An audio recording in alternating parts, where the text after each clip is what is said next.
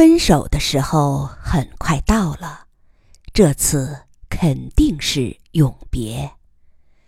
等诺亚号一百七十六年后脱离虫洞状态回到地球，迎接他们的肯定都是陌生人。而天马号很快就要开始环宇航行。如果几百年后能回到地球，也只能见到诺亚人的后代。双方告别时，天使和他的同伴没有出现，他们肯定已经进入深思，不愿意跳出来。吉吉昌颇为遗憾。我还盼着他们给出有关时间误差的答案呢。我也觉得这个现象非常重要，也许预示着什么新的突破。不过，看来是等不及了，太可惜了。即使以后他们得出正确结论，也无法向虫洞外传达。贺子洲笑着更正：“啊，不是这样的，天使他们已经想出了办法。”类似于潜艇在前行时释放信息浮标，或者航海启蒙时代往水中扔漂流瓶。我们也打算制造一种小型飞行器，让它以常规动力向后退，脱离本域空间，然后向地球发报。这样的信息浮标或漂流瓶将定期释放。当然，地球收到第一封电文也是四十年之后了，而且迟滞期会越来越长。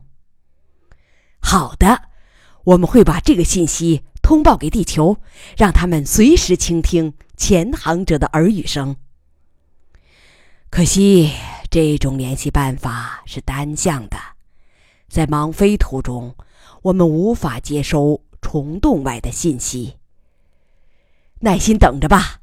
只要地球文明不崩溃，很可能会有另外的一马和飞船步我们的后尘，再次用扒火车的方法追上你们。所以，你们释放漂流瓶时，注意标明释放时的空间坐标，便于后来者找到你们。虽然你们在连续飞行时只能依靠计算来得到空间坐标，但。聊胜于无吧。那是当然。时间已经很紧张了，诺亚号船员恋恋不舍地退出天马号，气密门关闭，双方隔着透明舱壁最后一次挥别。两船开始分离，天马号启动常规动力，缓缓向后退。淡蓝色的焰流照亮了虫洞内的小空间，照亮了诺亚号的凹面状天线和它身后拖带的银白色副油箱。忽然，天马号出现轻微的颠簸，它已经退出诺亚号的本域空间，返回到大宇宙中了。紧接着，警铃声大作，仪表盘上高温警告灯疯狂的闪亮，外部视野被强烈的橙红色光芒所淹没。看来他们的退出晚了一点。此刻位置离大角星的表面太近，已经能感受到大角星四千四百摄氏度高温的灼烤了。吉吉昌迅速指挥飞船来了个一百八十度的掉头，然后进入千马赫的虫洞飞行。虫洞遮蔽了外界的强光和高温，飞船内的报警立即停止了。真正的盲飞状态只持续了不到半秒。等飞船脱离虫洞状态，它已经离开大角星有一个天文单位了。天马号折回头，通过望远镜开始了从容的观察。在大角星的强光背景下，他们很容易就找到了那条混沌鱼。原来混沌并非完全不透明，垂直方向的强光可以进入混沌外层，然后顺着圆周方向绕到对面，再以垂直方向朝外投射。这个过程起到了偏振滤光作用，使它类似一个硕大的里奥滤光器。这个效应把混沌鱼清晰地显露在强光背景上。它的方向没有正对大角的中心，而是指向某条半径的中点偏外一点，那里应该是恒星对流层和中介层的交界处。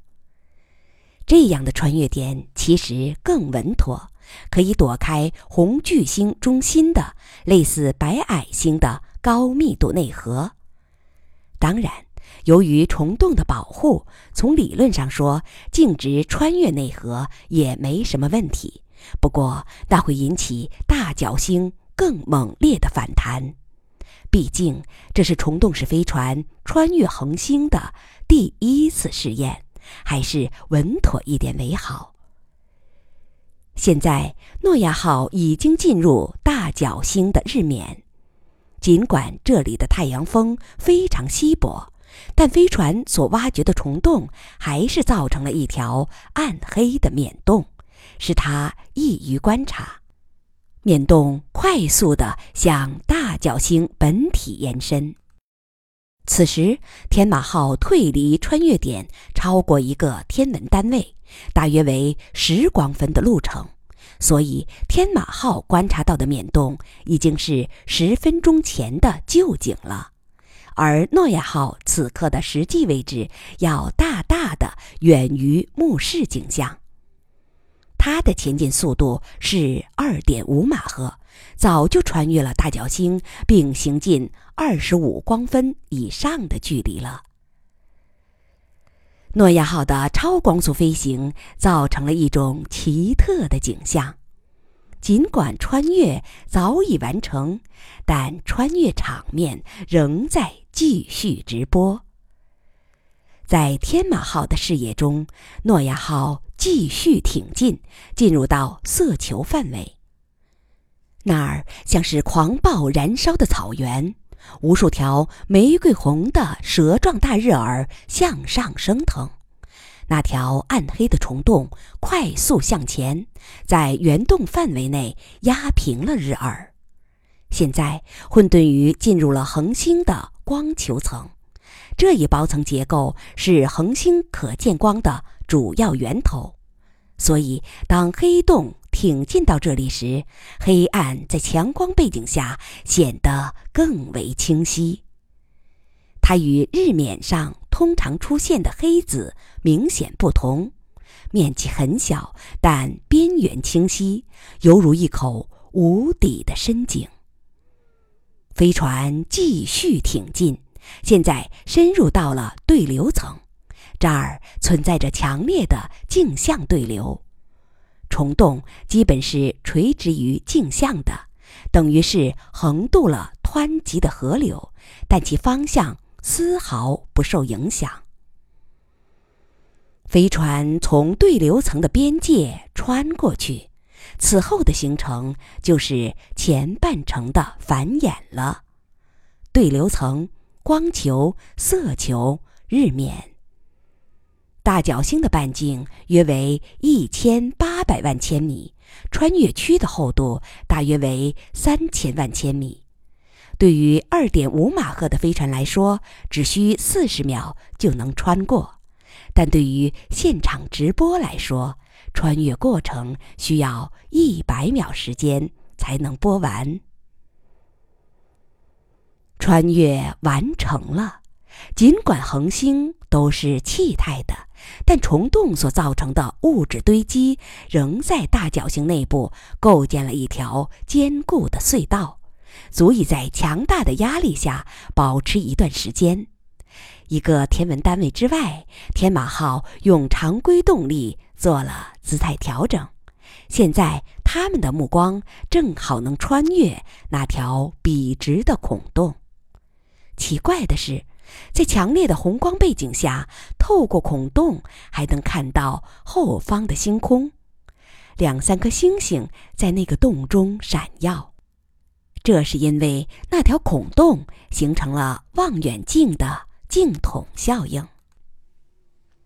天马号船员通过船首视场，肃然观察着这幅壮美的画面。他们看得太痴迷，完全忽略了在向他们逼近的危险。那道洞壁抵抗不了恒星内部的强大压力，在两分钟之内就轰然溃散了。这在大角星内引起了强烈的扰动。于是，这颗红巨星把除了日核之外的气态部分全部抛出，使其以极高的速度向四周喷发，形成了一波可怕的气态海啸。其先头部队是强烈的红光，在十分钟内就到达了天马号。红光淹没了视野，引发急骤的报警声。吉吉昌立即看到了面临的危险，必须赶快逃离，否则等恒星物质弥漫而来时，飞船将尸骨无存。但此时飞船再转头已经来不及了。吉吉昌当机立断，立即启动了三千马赫的连续式虫洞飞行，沿着诺亚号的穿越方向径直向大角星扑去。不过，他机警地做了方向微调，否则速度更高的天马号会穿过前边的诺亚号，把它变成一个内壁光亮的孔洞。天马号前部爆出一团白光，它立即被混沌所包围。在虫洞的隔离下，强光和高温立即消弭于无形，报警声随之停息。一秒后，吉吉昌停止了激发，飞船静止下来。现在，它已经行进了大约四十三光分的距离，停在大角星另一面。离大角星表面有三十光分，即大约三点六个天文单位。这个距离是季吉昌特意选择的。据计算，天马号停下时，诺亚号正好也赶到这儿。观察员马明把屏幕上的视野切换到飞船之后，余乐水很快看到了大角星。这颗橙色的星星，此刻和地球看到的太阳差不多大小，但光芒要暗淡一些，正安静地待在天幕上。他们看不到穿越过来的诺亚号，也看不到这颗恒星的大爆发。一时之间，余乐水有点不相信自己的眼睛。当然，这是因为天马号的超光速飞行。此刻，他们看到的是还没有变化的大角星。吉吉昌说：“于阿姨，请从容观看吧。大角星爆发的强光在三十分钟之后才能到达这里，或者说，我们三十分钟之后才能看到星球爆发的直播画面。”哦，不，应该是十八分钟，因为飞船启动时，强光已经向这边行进十二分钟了。马明高声喊：“看，诺亚号！”他在飞船侧部发现了一条混沌鱼，它就是几乎同时到达这儿的诺亚号。但奇怪的是，这条混沌鱼迅即分为两条，一条向前。转瞬消失在太空深处，一条向后径直扑向大角星。这种场景连机器昌也没想到。他认真思索片刻，笑着向余乐水解释：“于阿姨，应该是这样的。”但于乐水早就是理科脑袋了，他笑着说。我好像也想通了，让我先说吧，你来当考官。吉吉昌笑着点头。诺亚号的分身是他超光速飞行所造成的错觉。在我们的飞船停下时，二点五马赫的诺亚号几乎同时到达这里，所以我们看见了它，并看着它向前飞行，消失在太空深处。但诺亚号早先在途中的景象，却是以一马赫传播，之后于二点五马赫的飞船形成了一个倒放的电影镜头。在我们的视野中，它将一直倒退，三十分钟后退到大角星。哦，不，不是三十分钟，应该是二十分钟。这是图像比实物滞后的时间，完全正确。但倒放的电影镜头将至此结束，此后是正放的大角星爆发的画面。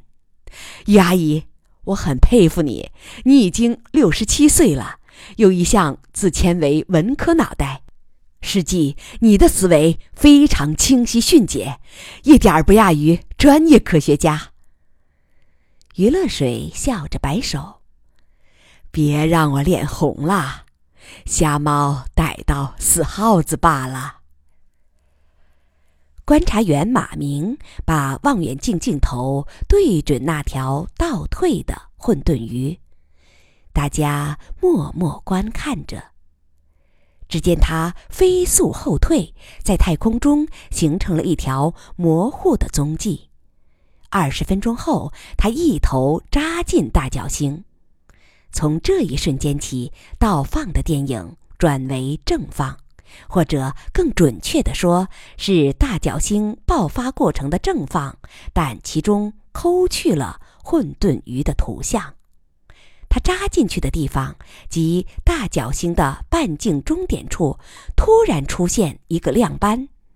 那是诺亚号穿越恒星时，其前部激波所造成的恒星物质的局部喷发，但喷发后，混沌鱼就凭空消失了，因为它在穿越之后的图中图像已经提前播过了。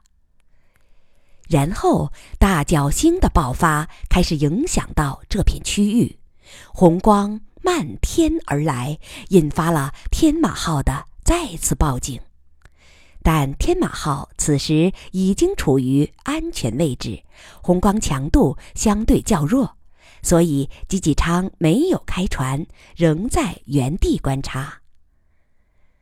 大角星在他们的目睹之下缓慢解体，缓缓扩散，变成一片新星云。星云边缘是大角星惯有的橙红色，但因扩散而变淡；中心是明亮的蓝白色，那是因为大角星内部的高温物质现在都暴露在外了。在蓝白色的背景中，还有一个更为明亮的蓝色小球，那是原大角星的日核，刚刚被剥落出来。温度高达上千万度。接着，星云之中突然出现一个边缘整齐的笔直的孔洞，比原来他们看到的孔洞更大，边缘更整齐。透过它，能看到星云之后的天幕。这个孔洞并非诺亚号挖出的，而是天马号自己挖出来的。但直到这会儿才被直播。至于他在此后的图中的图像，已经提前直播了，因与诺亚号的图中图像基本重合，所以刚才大家没注意到。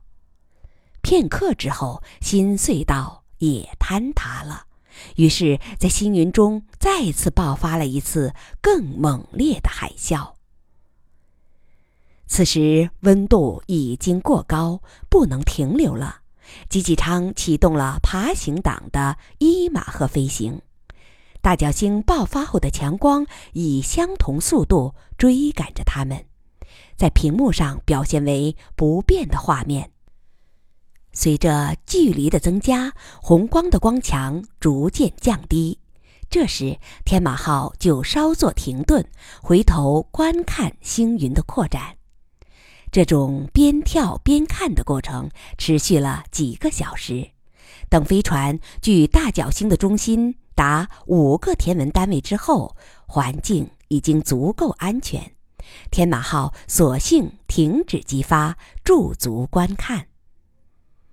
他们就这样连续观察了几天，直到大角星的急剧膨胀期基本结束。此后，它将转为慢速膨胀。